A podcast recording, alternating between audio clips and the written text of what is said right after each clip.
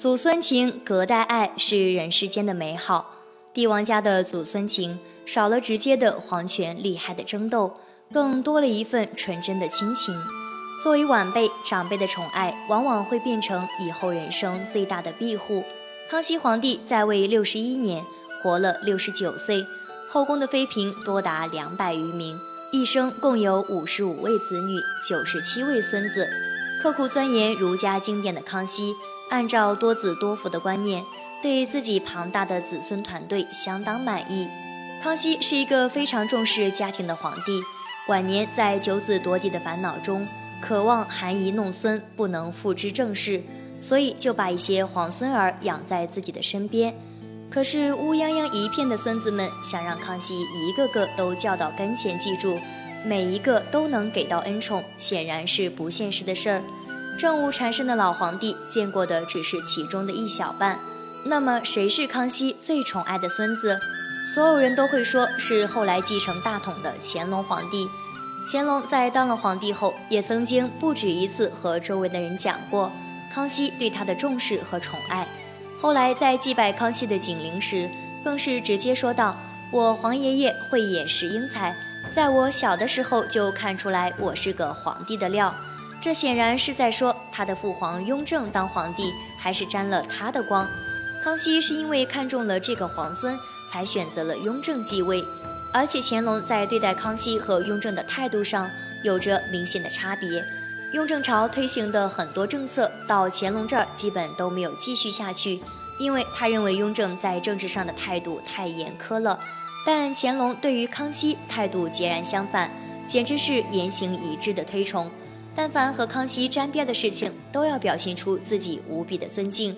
乾隆后来岁数大了，把皇位让位给嘉庆皇帝的时候，给出的理由就是康熙在位六十一年，为了表示孝顺，他不敢在这一项上超过康熙。如此看来，乾隆和康熙的感情确实是十分深厚，不然也不至于让乾隆在七十多年后还念念不忘当初和祖父在一起的日子。但据史料记载。实际上，乾隆在康熙那里可能还真不是最受宠爱的孙子。乾隆第一次见到他的皇爷爷是在康熙去世的前一年。有一天，康熙到圆明园赏花，雍正向父亲引荐了自己的两个孩子弘历和弘昼。在这次见面的过程中，弘历的表现给康熙留下了不错的印象。没过几天，康熙就下旨把他接到了皇宫里居住。但当时和弘历一道在宫内读书学习的，还有很多个皇子皇孙，这并不足以证明康熙对弘历有什么独特的关怀。而康熙很喜欢的十四阿哥，他的嫡长子弘明和另一个庶子，从小就成长在康熙的身边。弘明甚至连婚事儿都是康熙一手操办。其他的三阿哥、八阿哥、九阿哥、十二阿哥，史书上也有他们的儿子入宫居住的记载。既然如此，乾隆为什么继位后还要口口声声地说康熙当年曾给予他特别的关爱？康熙对他的慈爱和恩宠，难道真的暗藏玄机？在《清实录》书里记录下了乾隆小时候在康熙身边生活的情景。其一是乾隆在皇宫里学习的情况。包括曾经被康熙亲自传授过书法，其二就是跟着康熙出门的情形。乾隆曾经跟康熙去过避暑山庄，还在木兰围场打过猎，看上去都是些普通的日常片段。要说这里面最特别的，可能是康熙在木兰围场时的这么一句话：他跟别人评价弘历这个孩子，是命贵重，福将过予，意思是说弘历将来的福气会超过我。就因为这句话，很多人就开始揣测，天底下谁的福气能比皇帝还大？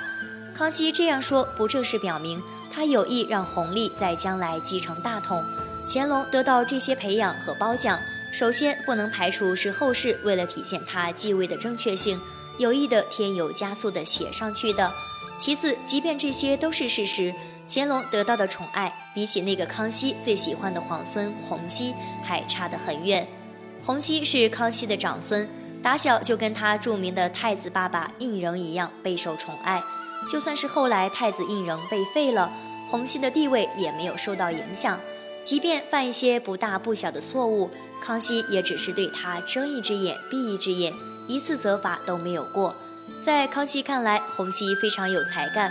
为了他，康熙甚至考虑过把二度被废的胤禛再次立为太子。